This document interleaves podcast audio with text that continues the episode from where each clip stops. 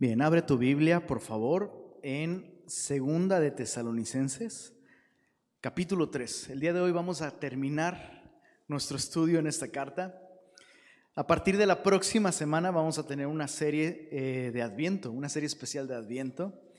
La idea del Adviento es eh, esperar, prepararnos, eh, reflexionar acerca de la venida de Jesús y va a ser una buena oportunidad para invitar personas no cristianas. Así que por favor te animo a que ores por alguien y lo invites a acompañarnos durante estas cuatro semanas para prepararnos para celebrar el nacimiento de Jesús. Y bueno, si ya estás ahí en Segunda de Tesalonicenses capítulo 3, vamos a orar. Papito, gracias por tu palabra, gracias por todo lo que nos has revelado a través de esta preciosa carta. Es nuestra oración, Señor, que una vez más tú envíes tu Espíritu Santo a nuestro corazón y a través de su poder tú inclines nuestra vida, nuestra mente, nuestra voluntad, nuestras decisiones al consejo de tu palabra, Señor. Pedimos esto en el nombre del Señor Jesús. Amén. Amén. Bueno, no sé para contarlo, ni tú para que lo sepas, pero de Avengers. ¿Cuántos han visto la película de Avengers? Levanten su mano, chóquenla. Los demás no se pierden de nada si no lo han visto, pero es que hay una escena muy interesante donde un personaje, obviamente esto es ficticio, un personaje llamado Nick Fury, eh, va a unas instalaciones muy importantes donde hay un objeto llamado Tesseracto que está como inestable y esta cosa literalmente podría destruir el universo conocido. Entonces Nick Fury llega a este lugar y empieza a dar instrucciones para que evacúen y saquen cosas importantes y armamento y planos y cosas así. Y entonces una persona le dice, oiga, eh, perdón director, pero eso es una prioridad ahorita. O sea, si esta cosa explota, pues qué caso tiene sacar todo esto, ¿no? Y Nick Fury contesta, mientras no llegue el fin del mundo, actuaremos como si siguiera girando.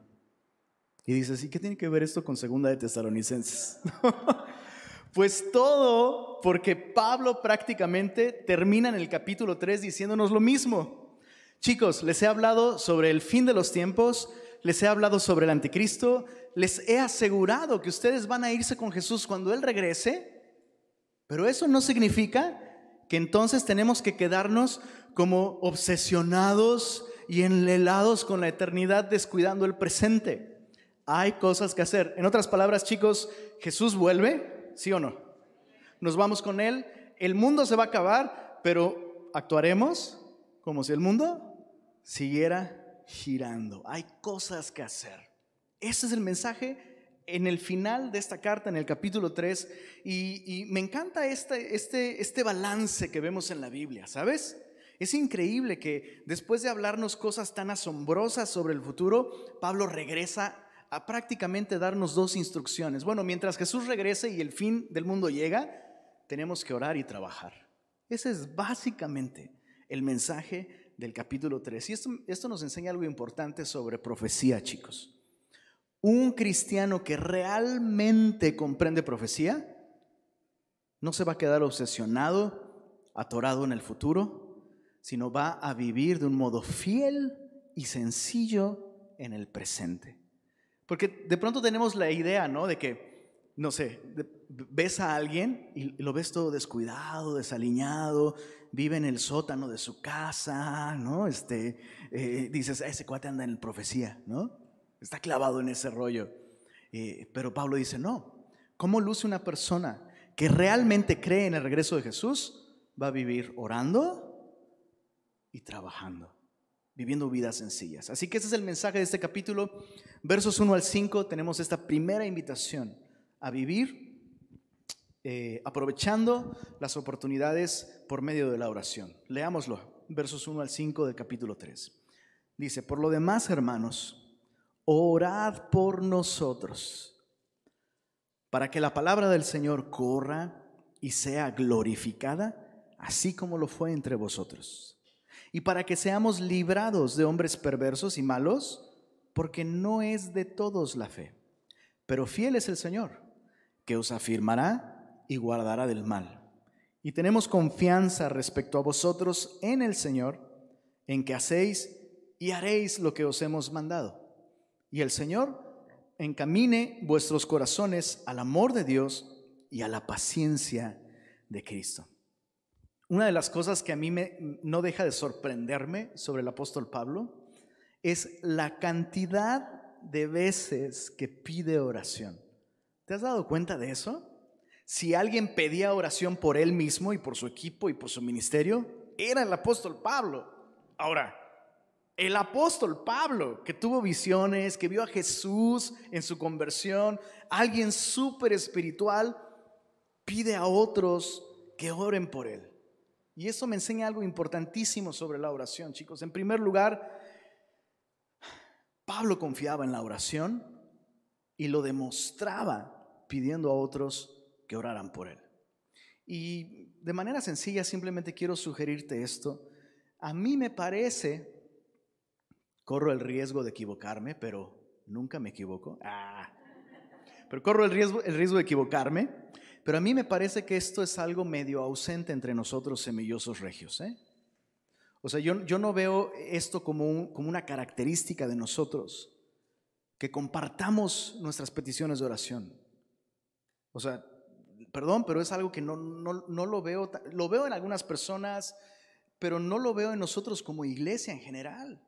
Y esto, esto me preocupa un poco, porque eso podría indicar que nuestra confianza está en nosotros, en, nuestra capacidad de resolver problemas, en lo que sea, pero menos en la oración.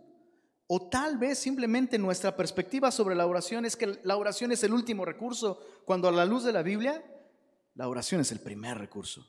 Así es como comenzamos a vivir vidas efectivas, vidas fieles por medio de la oración que compartas con otros tus necesidades, tus luchas, tus dudas, tus aflicciones, tus pruebas, y que pidas a otros que oren por ti, eso indica inevitablemente que realmente confías en la oración.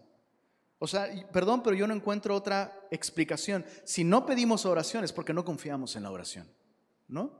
Y esto me enseña, por otro lado, que Pablo, eh, yo lo tengo así aquí en mis notas, un hombre de oración se delata cuando pide oración a otros. Entonces, no pedimos oración porque no confiamos en la oración, y si no confiamos en la oración, eso significa que nosotros mismos no oramos. Pero ¿cómo sabemos que Pablo era un hombre de oración? Porque pedía a otros oración por él. Entonces yo quiero animarte a esto, a que, o sea, ¿qué, qué debemos hacer a la luz del regreso de Cristo? Orar. ¿Y orar por qué? Eso es lo, segundo que vemos aquí sobre la oración de Pablo. Sus peticiones son muy interesantes. En el, en el, verso, en el verso 1 dice, orad por nosotros para que la palabra del Señor corra y sea glorificada. Eso, esto es bien extraño, ¿no? Que Pablo pida que la palabra del Señor corra. O sea, ¿qué significa eso? ¿Qué significa que la palabra del Señor corra? Significa que estamos llamados a hacer, no sé, eh, jogging por las calles mientras vamos citando versículos. Ah, mira, y va corriendo la palabra del Señor. No, Pablo está pensando, muy probablemente, en Salmo 19. Acompáñame ahí al libro de los Salmos. En el Salmo 19 hay una imagen poética muy bella acerca de la palabra de Dios. Y yo quisiera animarte a que si no te has memorizado nunca este salmo, memorízate este salmo. Es un salmo que describe poéticamente cómo es la palabra de Dios, sus efectos, sus atributos. Pero mira en el verso 4, desde el verso 4 hasta el verso 6, dice así, por toda la tierra salió su voz y hasta el extremo del mundo, ¿qué cosa? Sus palabras. En ellos puso tabernáculo para el sol. Y este, como esposo que sale de su tálamo, se alegra cual gigante para qué? Para correr el camino. Justamente está hablando de esto. El, el salmista está comparando el sol con la palabra de Dios. Y dice, mira, el sol es como este gigante que sale de su tálamo y se alegra para correr el camino. Dice el verso 6, de un extremo de los cielos es su salida y su curso hasta el término de ellos. Lee esto conmigo, por favor. Dice, y nada hay que se esconda de su calor. Estoy convencido que Pablo tiene esto en mente cuando pide en oración que la palabra del Señor corra, así como este gigante, el sol, que corre desde un extremo hasta el otro y dice ahí, nada hay que se esconda de su calor. Chicos, eso es, algo que debemos comprender sobre nuestra misión. Nuestra misión no es hacer que todos se conviertan. Esa no es nuestra misión. Nuestra misión es publicar el Evangelio de modo que todos lo escuchen. Aquí mismo lo leímos en el capítulo 3 de Segunda de Tesalonicenses. No es de todos la fe. Aunque Dios desea que todos los hombres sean salvos, la Biblia me enseña que no todos van a responder, pero sí todos deben escuchar. Qué increíble. Esa, es la petición de Pablo. Y, y me encanta que Pablo dice, oren por esto, que la palabra de Dios corra y sea glorificada. Y dice, así como lo fue entre ustedes. Y yo estaba pensando en esto. Uno de los primeros efectos de la salvación personal es que tú deseas que otros escuchen. O sea, es, es inevitable. Cuando una persona abre su corazón al Evangelio de la Gracia, un efecto inmediato es que empiezas a orar para que otros escuchen y crean este mensaje.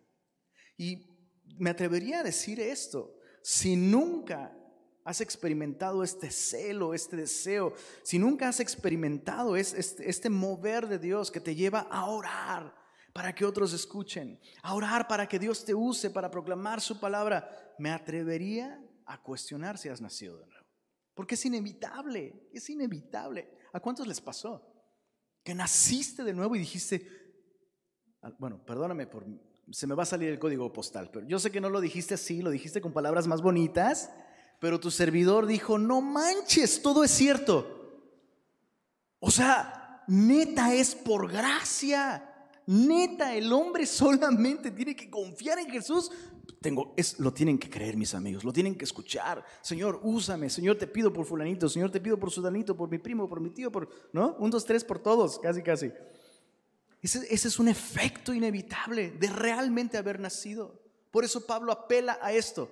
Hey, la palabra de Dios corrió y llegó hasta Tesalónica y se glorificó en sus vidas. Oren para que esto que ustedes han experimentado lo puedan experimentar otros.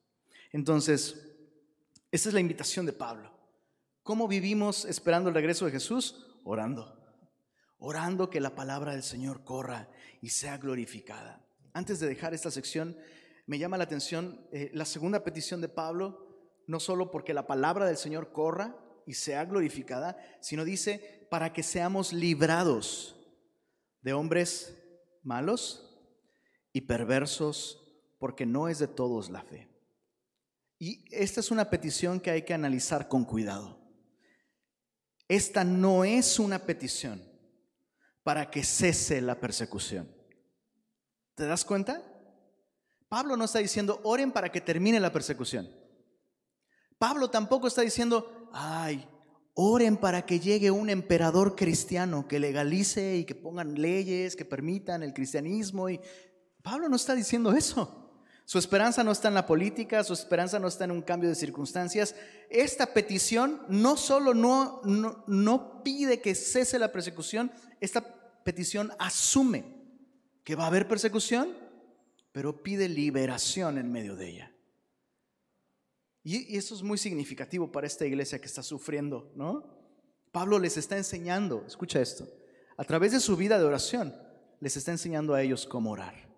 No ores por circunstancias fáciles, no ores por circunstancias cómodas. Ora que el Señor te libre para que sigas proclamando su palabra. Que el Señor siga usándote. O sea, ¿qué propósito tendríamos nosotros de seguir vivos si no es este? Que la palabra de Dios corra y sea glorificada. Bueno, para terminar esta sección, Pablo dice en el verso 5, y el Señor encamine vuestros corazones al amor de Dios y a la paciencia de Cristo. Este es un resultado de una vida de oración, ¿sabes? Pablo está orando esto por ellos, ¿no? Es como si Pablo les está devolviendo el favor. Bueno, ustedes oren por nosotros Y de paso yo estoy orando esto por ustedes, que Dios encamine, incline sus corazones a dos cosas, el amor de Dios y a la paciencia de Cristo. Y sabes, esto es lo que sucede cuando tú oras por otras personas. Cuando oras por aquellos que no son cristianos, el Señor comienza a derramar un amor especial por ellos en tu corazón. E, es así, es inevitablemente. Oras por alguien y Dios inclina tu corazón hacia esa persona. Y la paciencia de Cristo no es otra cosa que un corazón expectante del regreso de Jesús. Eso es lo que Pablo está, está pidiendo. Bueno, ese es el primer punto. Vivan orando. Que la palabra corra, que Dios sea glorificado, que el Señor nos libre para seguir predicando el Evangelio. Y el segundo punto, desde los versos 6 al 15, esta es la sección más larga, y es un llamado a trabajar. Vamos a leer, eh, vámonos por partes, vamos a leer versos 6 al 10 primero. Dice así, pero os ordenamos, hermanos, en el nombre de nuestro Señor Jesucristo, que os apartéis de todo hermano que anda desordenadamente y no según la enseñanza que recibisteis de nosotros. Porque vosotros mismos sabéis de qué manera debéis imitarnos, pues nosotros no anduvimos desordenadamente entre vosotros, ni comimos de balde, de gorra, de agrapa, el pan de nadie, sino que trabajamos con afán y fatiga día y noche para no ser gravosos a ninguno de vosotros, no porque no tuviésemos derecho sino por daros nosotros mismos un ejemplo para que nos imitaseis. Porque también, cuando estábamos con vosotros, os ordenábamos, os ordenábamos esto. Chicos, este versículo podría ser el versículo de Monterrey. Así que hay que leerlo todos en voz alta. Dice así, si alguno, ¿qué pasó? toma dos. Si alguno no quiere trabajar, tampoco coma ponte nuevo, ponte chido, ponte Nuevo León. Nada, cierto. No quiero darle ideas a ningún político, pero qué interesante, ¿no? Quiero, quiero que observemos esto. Por favor, contesta esta pregunta. ¿Esto que acabamos de leer es una sugerencia del apóstol Pablo? ¿Es una idea? ¿Es una opinión? Número uno, dice ahí, os ordenamos. Ahora, eso es una orden. Y, la orden es muy específica. Ahorita la vamos a analizar. Que se aparten de quienes andan desordenadamente. ¿Quiénes son estos? Los que no quieren trabajar. No dice los que no pueden. Ese es otro tipo de persona, ¿ok? Hay personas, hay momentos, hay situaciones en los que alguien está impedido para trabajar. Por su salud, por, por un sinfín de cosas. Pero estas no son ese tipo de personas. Estas son personas que no quieren trabajar. Y dice Pablo, esta es la orden, que se aparten. Y número dos, dice aquí, mm, ya me perdí. Bueno, no solamente es una, instrucción, que se aparten de ellos. Ahorita vamos a analizar, analizar qué, qué, a qué se refiere Pablo con esto. Pero antes de ver a qué se refiere con esto, ¿de quién viene esta orden, perdón? ¿De quién viene esta instrucción? No viene del apóstol Pablo. Dice ahí, os ordenamos en el nombre de nuestro Señor Jesús el Cristo. Ahora chicos, eh, Pablo está usando el título y el nombre completo de Jesús para enfatizar que esta no es la opinión de Pablo, ni siquiera es la orden de Pablo como apóstol, como apóstol, esta es una orden de quién, perdón? De Jesús. Pregunta, ¿Jesús es tu Señor? Entonces esto no es una opción.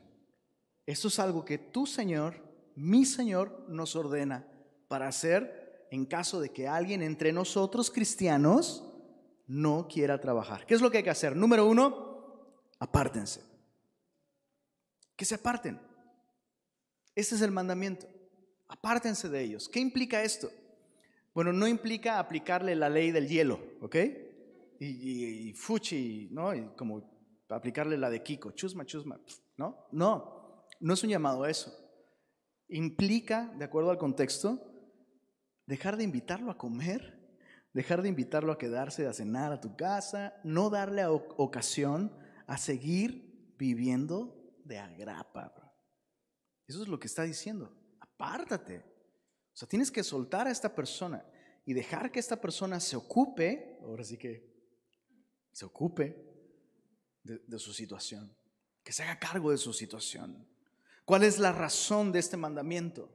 Pablo dice aquí, dice, eh, andan desordenadamente y no según, verso 6 dice, la enseñanza que recibisteis de nosotros. Entonces, Pablo les ha dado tanto ejemplo como enseñanza. ¿Qué es, lo que Pablo les enseñó particularmente sobre el trabajo? En Efesios capítulo 4, acompáñame ahí por favor. Vemos la enseñanza o parte de la enseñanza de Pablo sobre la ética del trabajo. Hay una ética cristiana, hay una enseñanza cristiana sobre el trabajo. Y no es la de don Ramón, bro. Si te acuerdas de don Ramón, decía, si lo malo no es el trabajo, dices, ah, eso suena bíblico, lo malo no es el trabajo. Y luego decía, lo malo es tener que trabajar, ¿no? Pero no, el trabajo es un regalo de Dios. El trabajo fue instituido antes de la caída, incluso. Entonces, esa es la ética cristiana del trabajo. Efesios 4 dice el verso 28, mira esto, el que hurtaba, no hurte más, sino trabaje, haciendo con sus manos lo que es bueno para que ya no tenga que robar. ¿Así dice? ¿Qué onda chicos? Yo sé que hace frío, pero ¿qué dice ahí? Para que tenga que compartir con el que padece necesidad. Chicos, aquí hay una enseñanza muy importante sobre el trabajo. Esto me enseña que la razón principal del trabajo no es suplir mis necesidades. Esa manera de ver la, puede tener alguien no cristiano incluso. Lo que esto me enseña es que la razón principal del trabajo es servir, servir a otros, suplir necesidades de otros. Y te quiero decir esto, no es tu trabajo el que lleva pan a tu mesa, ¿eh? No es tu trabajo, no es FEMSA, no es, no sé, lo que sea. Yo creo que con FEMSA estoy cubriendo el 50% del campo laboral de Monterrey. No es FEMSA, bro, no es el primo que te consiguió el jale, no, no, no, no, el que, el que lleva el pan a la mesa ni siquiera eres tú, tu gran intelecto, no, es el Señor. Pero entonces el propósito del trabajo es que tú y yo seamos productivos, y suplamos necesidades. Dice ahí, la razón de que trabajes no es que ya no tengas que robar, sino que tengas que compartir con quien realmente tiene necesidad. Ahora, otra vez, el brother que no quiere trabajar, dices, ay, pobrecito, pues tiene necesidad. Pero no tiene necesidad de una torta, bro. Tiene necesidad de buscar trabajo. Y eso es lo que la Biblia enseña, bro. Tienes que dejarlo. Ay, pero qué, pero qué cruel. Entonces, ¿Jesús es cruel al ordenarnos esto? ¿Qué onda? ¿Somos más buenos que Jesús? ¿Somos más sabios que Jesús? La respuesta es no. Chin, ya se puso, perdón. Bueno, ese, es el mandamiento. Esa es la enseñanza de Pablo.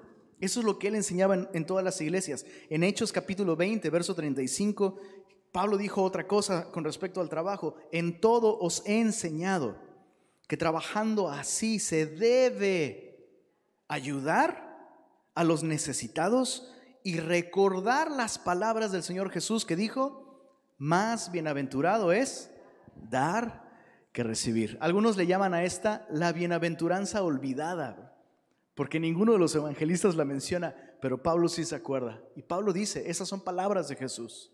Es más bienaventurado dar que recibir. Entonces, mira, esta es la ética cristiana del trabajo. Trabajando así, se debe, se debe ayudar a los auténticamente necesitados. Es un deber cristiano el trabajar, el ser productivo para reflejar el carácter generoso y bueno de Dios, supliendo necesidades genuinas, no alcahueteando y financiando a... Eh, como dice ahí el texto, ociosos, ociosos. La palabra ociosos viene del griego nini. No, no es cierto. No es cierto, nada que ver. No es amor. Chicos, no es amor. No es amor. Cuando impedimos que alguien ocioso no llegue a, enfrentar las consecuencias de su falta de diligencia. Entonces, esa, es la razón del mandamiento. Esa es la enseñanza de Pablo.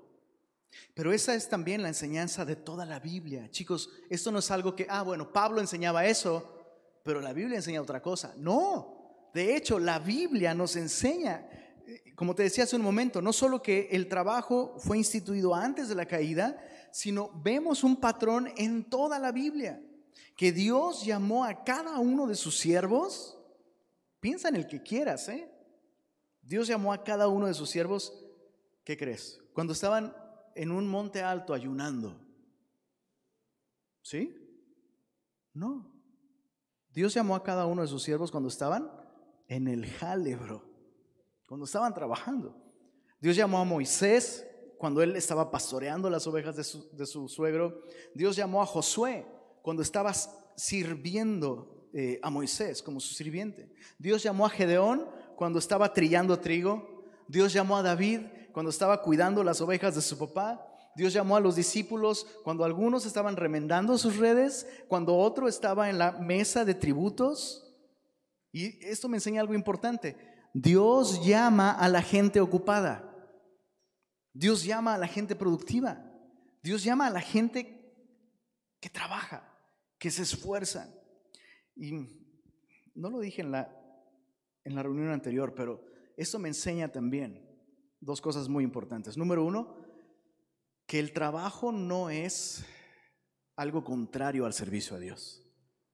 El trabajo es una de las maneras en las que servimos a Dios. Y lo segundo, que alguien que está trabajando arduamente no debería ver su trabajo como un impedimento para servir a Cristo de un modo enfocado en las cosas espirituales. Porque todos estos estaban trabajando cuando, ¿qué crees? Dios los llamó a servir. Y mira, si esto no te convence, piensa en esto. Nuestro propio Señor Jesucristo, ¿qué crees que hizo antes de su ministerio, bro? trabajó. Chicos, eso, eso, es, eso es sorprendente. Eso es sorprendente. O sea, piensa en Jesús. De, todas las personas que pudieron haber evitado trabajar. O sea, Él es el creador de todas las cosas. ¿Qué necesidad tenía de trabajar? ¿Tenía necesidad de trabajar? Ay, no hay pan. A ver, pásame esas piedras, mamá. ¿No? Ahorita a ver qué. Pero es impresionante que Jesús, sin hacer trampa, se enfocó en ser productivo, en aprender, desarrollar habilidades para hacer un oficio. De modo que cuando comenzó su ministerio público, vino una voz del cielo que dijo, este es mi hijo amado, en el cual tengo, ¿qué cosa? Complacencia. No había predicado un solo sermón, no había realizado una sola señal, un solo milagro, pero había construido muy buenas casas, bro. Y, Dios dijo, me encanta, puedo usar eso. Entonces, chicos, Dios no honra la pereza, Dios no honra la falta de productividad. Si alguien no quiere trabajar, lo que Jesús ordena es esto, que no coma. Eso puede ser, insisto, suena duro, pero tenemos el ejemplo de Jesús, tenemos la enseñanza bíblica. Eh, la Biblia en general, la enseñanza de Pablo. Ahora veamos los versos 11 y 12, dice así, porque oímos que algunos de entre vosotros andan desordenadamente. ¿A qué se refiere con esto? No trabajando en nada, sino entremetiéndose en lo ajeno. A los tales mandamos, otra vez, no es una sugerencia, y exhortamos por nuestro Señor Jesucristo, que trabajando sosegadamente, leamos esto en voz alta, coman su propio pan. En la sección anterior Pablo se dirigió a la iglesia. cómo tratar a quienes no quieren trabajar. Pero aquí Pablo les está hablando a los que no quieren trabajar. Y Pablo les dice esto, hey, les mandamos y les exhortamos en nombre de Jesús dos cosas. Número uno, trabajen sosegadamente. Número dos, coman su propio pan. Y hay mucha enseñanza detrás de todo esto. Trabajar sosegadamente significa, ¿qué significa? Dices, ¿qué es, qué sosegadamente? ¿no? Pues no significa que te pongas una venda y ahí andas trabajando sosegadamente, ¿no? No, significa trabajar calladito, bro. Calladamente, discretamente. ¿A qué se refiere Pablo con esto? Bueno, piensa en estas personas. Son personas que están entrometiéndose en lo ajeno, chismeando, quejándose, transmitiendo malas interpretaciones de la doctrina cristiana sobre el regreso de Cristo. Y Pablo dice, lo último que necesitas es estar enseñando tus interpretaciones del regreso de Cristo o, quejándote. Lo que necesitas es trabajar y guardar silencio. En otras palabras, y para hacerlo más sencillo, ponte a trabajar y deja de hacer la llorona, bro. ¿No? Deja de quejarte.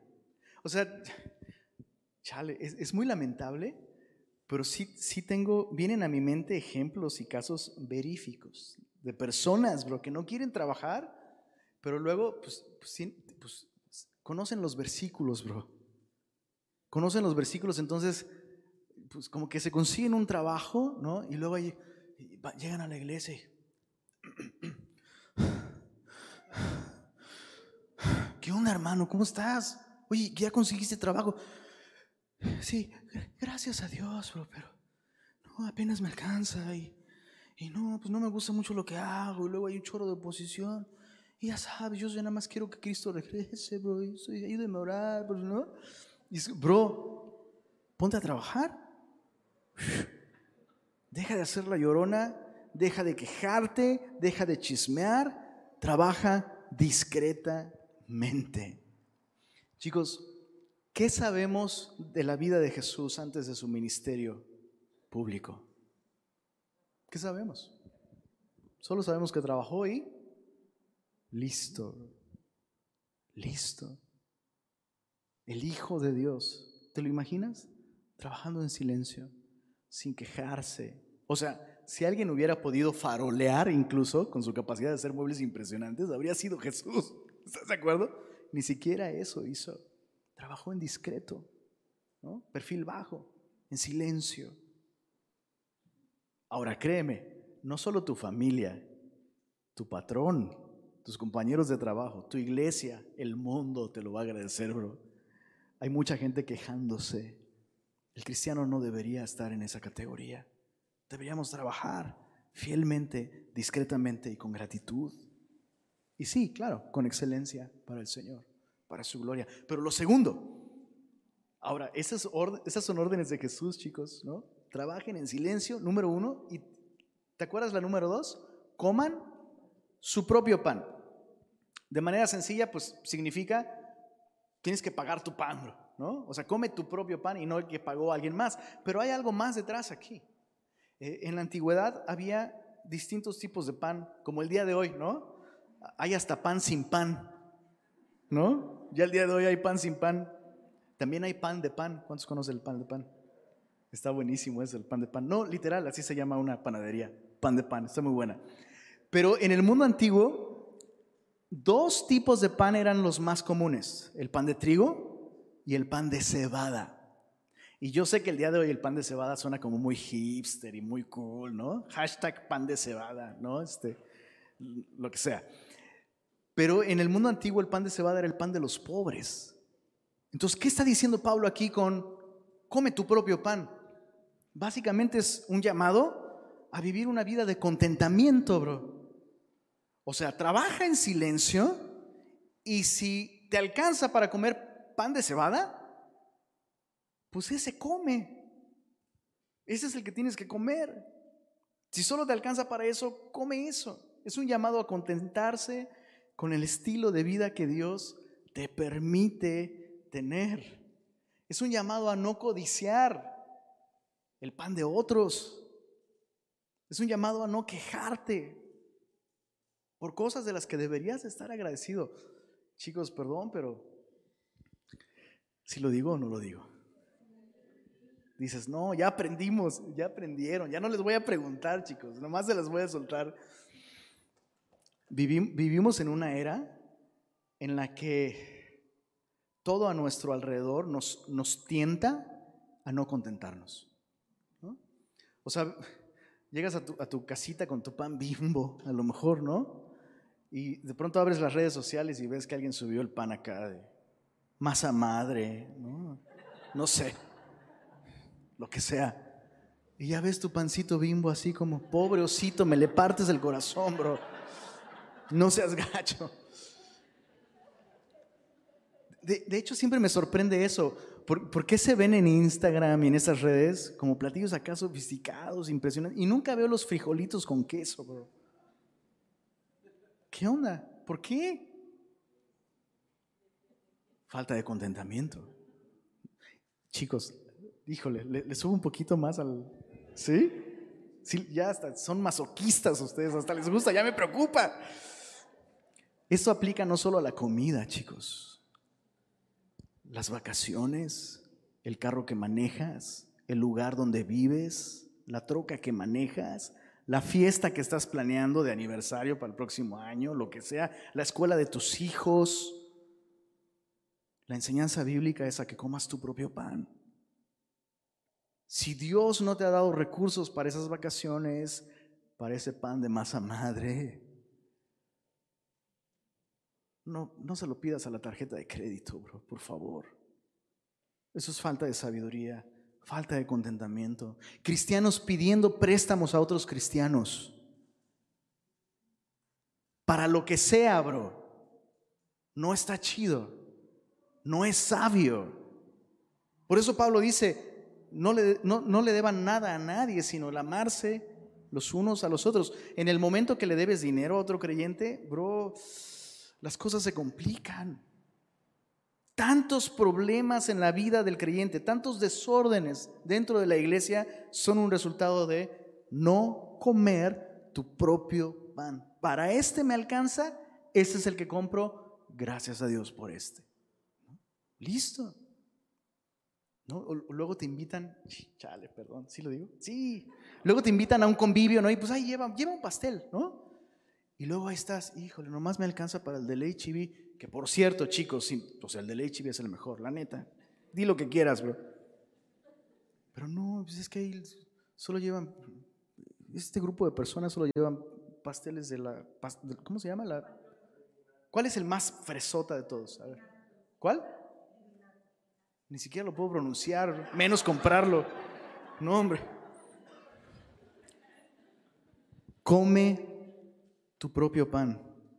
Ahí te va la última, te lo prometo, bro. Come tu propio pan. ¿Están listos? Y, necesito, que, necesito que me vean. Nada de que, ay, estaba apuntando, ya no escuché. No, no, no, no, no, bro. Ojos aquí, mírame a los ojos. Verás lo que soy. Ahí te va. No solo la manera en la que gastamos, se aplica este mandamiento, sino la manera en la que trabajamos, chicos. Porque corremos el riesgo de decir, ah, mira, yo no tengo ese problema porque a mí me encanta trabajar. ¿No? Entonces yo sí estoy comiendo mi propio pan. Híjole, lo voy a hacer más específico. Los hombres tenemos esta tendencia a pensar, escucha esto, a pensar es que me llegó esta oferta de trabajo que implica ganar el triple. ¿Cómo no va a ser de Dios?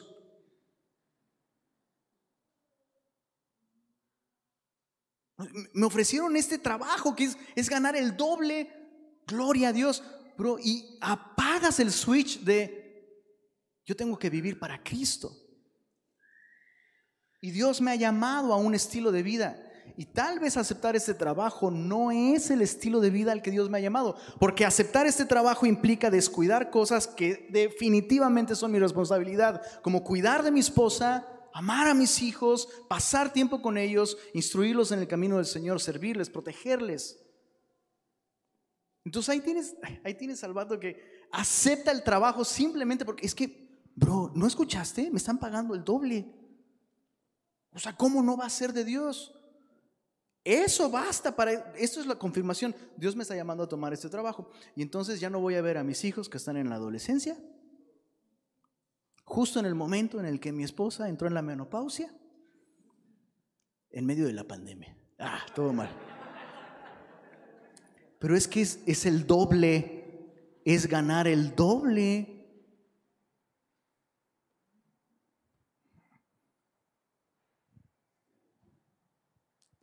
Hay muchas formas de abandono de hogar.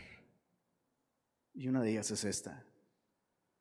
Y mis, mis queridos hombres semillosos, tienen que revaluar. considera. No, no solo porque estás ganando un chorro, significa que eso es lo que Dios quiere para ti. Considera si estás comiendo tu propio pan.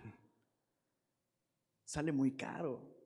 Pero, sí, Puedes tener recursos para un chorro de cosas, pero si al final conseguir esos recursos implica que, tu familia se pierda de ti, de tu liderazgo, de tu tiempo, de tu influencia, te va a salir mucho más caro ganar más.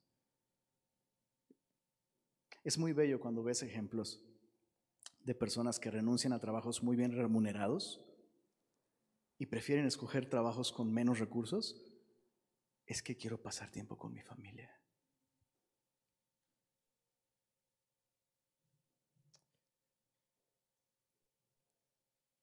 Justo estoy pensando, perdón, pero justo estoy pensando en nuestro querido hermano Abraham. ¿Sabes?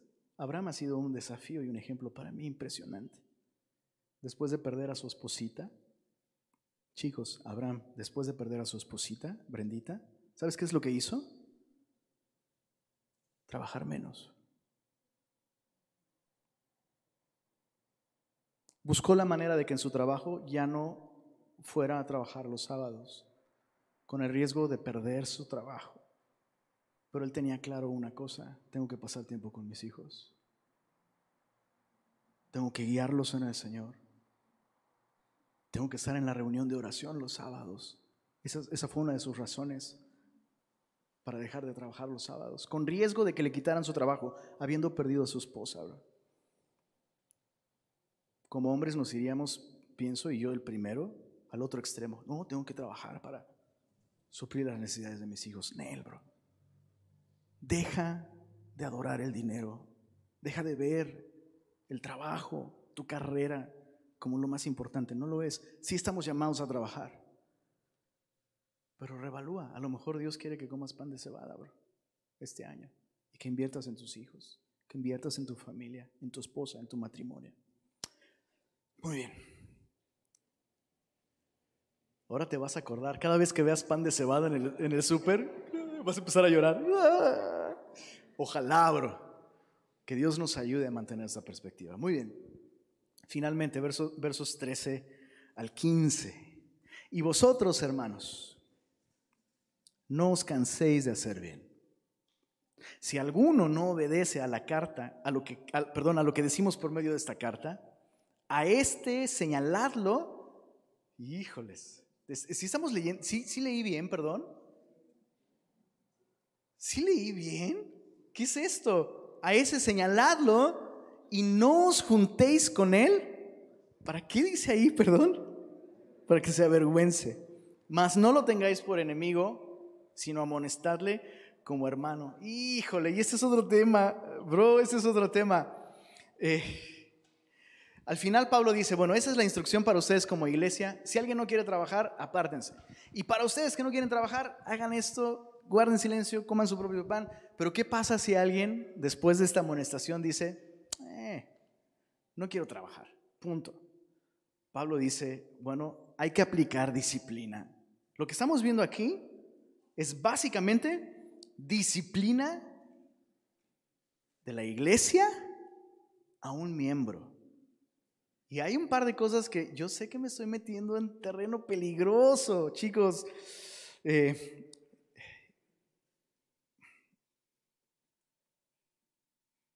quiero que observemos algo. En primer lugar, que la, que la Biblia enseña muchísimo acerca de la disciplina a un miembro de la iglesia.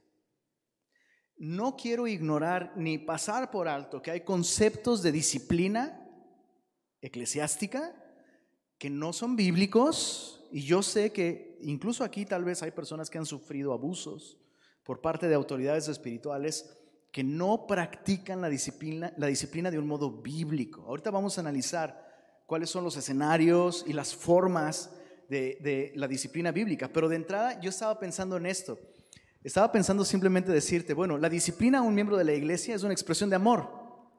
Así como un padre cuando disciplina a sus hijos, no lo hace para destruirlo, no es porque lo odia, sino es una muestra de amor. Pero después me cayó el 20 de algo.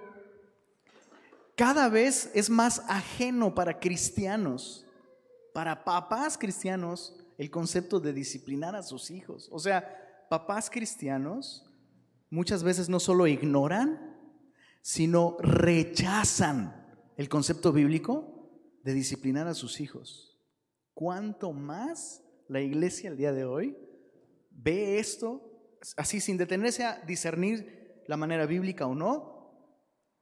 Pienso yo que el día de hoy la gente ve la disciplina bíblica como algo que debe desecharse.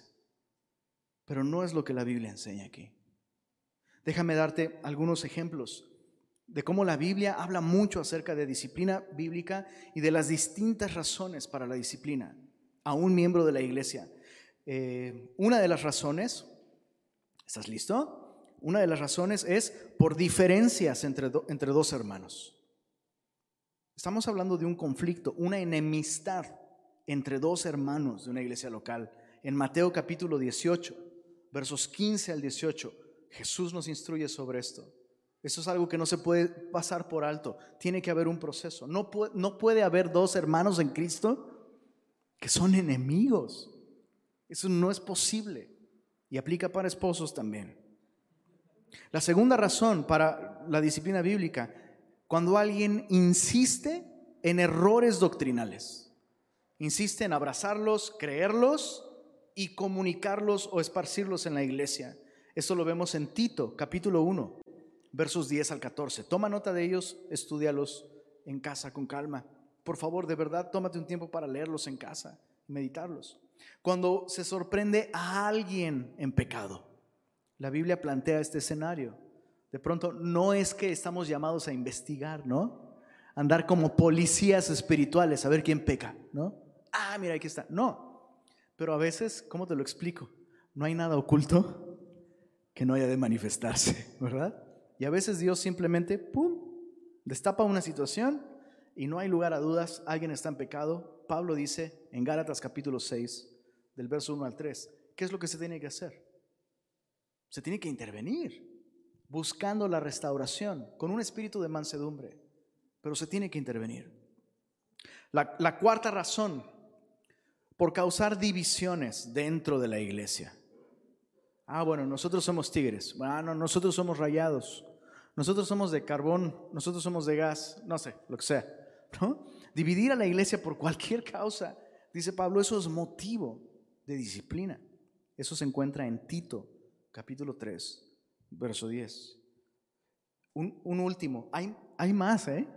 La Biblia enseña más contextos en los que se puede aplicar disciplina, pero por causa de tiempo Terminamos con este último, por vivir abiertamente en inmoralidad sexual sin arrepentirse. Primera de Corintios capítulo 5. Cuando alguien vive abiertamente, no es que está luchando con esto, ¿no? Eh, no, alguien vive abiertamente en inmoralidad y sin arrepentimiento. Se tiene que disciplinar. Ahora, quiero que observes esto. La disciplina bíblica no es un llamado a que el pastor y sus líderes actúen, insisto, como policías, ¿no? O fiscalizando la vida de las personas, no. Es un llamado a la iglesia. ¿Qué es lo que, qué es lo que está haciendo aquí Pablo? Está pidiéndole a la iglesia que sea parte de la disciplina. ¿Cómo? Cuando alguien no obedece esto, dice Pablo, señálenlo y no se junten con él para que se avergüence. ¿Qué significa señalarlo? No significa que cuando entre, todos así. No significa eso. No significa grafitear su casa. No, no significa, no sé, ninguna de esas cosas. Significa identificarlo y advertir a otros para que lo identifiquen, ¿no? Ahí tienes al cuate que no quiere trabajar, punto. Y tú ya te apartaste de él, ya le dejas de invitar, le dejas de resolver su problema, le dices, bro, tienes que trabajar, bro, trabaja. Cuando tengas un trabajo, volvemos a sentarnos y platicar sobre tus interpretaciones de profecía. Pero de pronto llega a la reunión y ves que está con, ves, ves que está con una familia con la que no suele juntarse y está ahí como... Y tú dices, ah, tengo que identificar a esta persona con ellos. Te acercas a esa familia que está ahí con ellos, con él, y, y les dices, chicos, este brother anda así. Y la Biblia nos enseña esto. Entonces, aguas con darle una ofrendita de amor porque le van a hacer más daño que bien. Lo que él necesita es trabajar. ¿Se, entiende el punto? Y chicos, este es el concepto bíblico de disciplina. Es algo que todos estamos llamados a hacer. Es terrible cuando una iglesia procede bíblicamente para disciplinar a una persona en esa condición y los miembros de la iglesia no cooperan. Ay, pobrecito.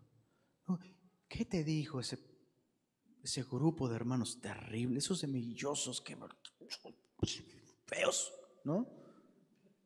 Que el pastor, el pastor le prohibió a los demás que te hablaran. No, no es de lo que está hablando aquí Pablo. ¿Tiene sentido esto? Pablo está diciendo, hey, este brother, pues no lo tengas como enemigo, es un flojillo. ¿No? No es un enemigo, pero sí tienes que tomar decisiones, apartarte, señalarlo. Él necesita, necesita desarrollar esta convicción de pecado y resolver cosas con Dios. O sea, nos, encanta, ¿no? Somos iglesia, ¿no? Nos encanta vernos como una familia. ¿Cómo está familia? Bueno, ¿quién es el papá de esta familia? Perdón. Dios. Y Dios nos está diciendo, cuando un hijo mío anda así, se me hacen atrás, por favor. No quiero que intervengas entre este hijo mío y yo y mi disciplina. Tienes que hacerte a un lado. Bueno, ahí está. Chicos, respiren, ya pasó la parte más. Voltea con la persona que está a tu lado y dile, ya, ya, ya, ya pasó, ya pasó, ya pasó. Miren la manera tan hermosa en la que termina esta carta. Versos 16 al 18. Dice así. Y el mismo Señor de paz os dé siempre paz en toda manera. El Señor sea con cuántos? Eso es tan bello, con todos vosotros. La salutación es de mi propia mano, de Pablo, que es el signo en toda carta mía. Así escribo. La gracia de nuestro Señor Jesucristo sea con todos vosotros. Amén. Mira qué hermosa manera de terminar. Pablo dice, hey, chicos, tienen cosas que hacer, persecución que enfrentar, decisiones que tomar, hermanos que corregir, gente de la cual apartarse, buscar trabajo. Hay muchas cosas que hacer. Son difíciles, pero si las hacen, el Señor les va a dar paz. El Señor les va a dar paz. Hay, hay, cosas que Dios nos llama a hacer que no son sencillas. A lo mejor hasta te aterra. Tal vez hasta estás pensando específicamente en una persona de la que tienes, tienes que empezar a poner una raya. Y dices, híjole, me roba la paz. No. Pero hacer la voluntad de Dios te va a llevar a experimentar su paz. Dios te va a dar paz. Y me encanta que esta paz está disponible para todos. Pablo dice, el Señor les dé siempre paz en toda manera. A todos, a todos ustedes. Que el Señor sea con todos ustedes. Y finalmente, que la gracia de nuestro Señor Jesucristo sea con todos ustedes. Con el que entiende profecía y con el que no con el que está confundido sobre el programa de Dios para el fin de los tiempos y con el que no, con el que tiene trabajo y con el que no, para todos. La gracia del Señor Jesús está disponible el día de hoy para absolutamente todos. Así que si tú tienes cosas de que arrepentirte el día de hoy, hey, hay gracia para ti. El Señor quiere transformar tu vida. El Señor quiere hacer su obra en tu vida. Y me encanta esto sobre la gracia. Esta carta tiene que ver con esperar el regreso de Jesús. Y queremos que regrese pronto, ¿verdad? Y eso es lo que estamos esperando. Pero no necesito esperar su gracia. Su gracia la tengo el día de hoy. en este mismo momento, yo quiero animarte a que veas esto. Su gracia quiere realmente transformar tu vida. Su gracia quiere realmente dirigir tu corazón hacia esta esperanza de su regreso, de modo que podamos vivir así, vidas sencillas, orando y trabajando. ¿Por qué no nos ponemos de pie y terminamos pidiéndole al Señor de su gracia para este día? Señor, gracias por tu palabra. Todos nosotros aquí necesitábamos escuchar esto. Y te ruego, Señor, que a cada uno de nosotros nos fortalezcas, nos des paz, para dar pasos de obediencia en las cosas que tú nos has mostrado hoy. Gracias Señor, porque tu gracia está disponible para absolutamente todos los que estamos aquí, Señor. Y es nuestra oración que tu multiforme gracia obre en nuestros corazones y en nuestras vidas el día de hoy, de modo que nuestras vidas sean vidas que apunten hacia ti, Señor. Permítenos vivir de un modo en el que tu palabra corra y se glorifique en la vida de otras personas. Permítenos vivir, Señor, de modo que realmente te honremos, te glorifiquemos y que nuestra vida sea un testimonio de que realmente creemos que tú vuelves. Líbranos, Señor, de vivir vidas desenfocadas, negligentes o afanadas en cosas que tú no nos has llamado a hacer. Queremos vivir esperándote, Señor. Gracias por tu palabra el día de hoy. Amén.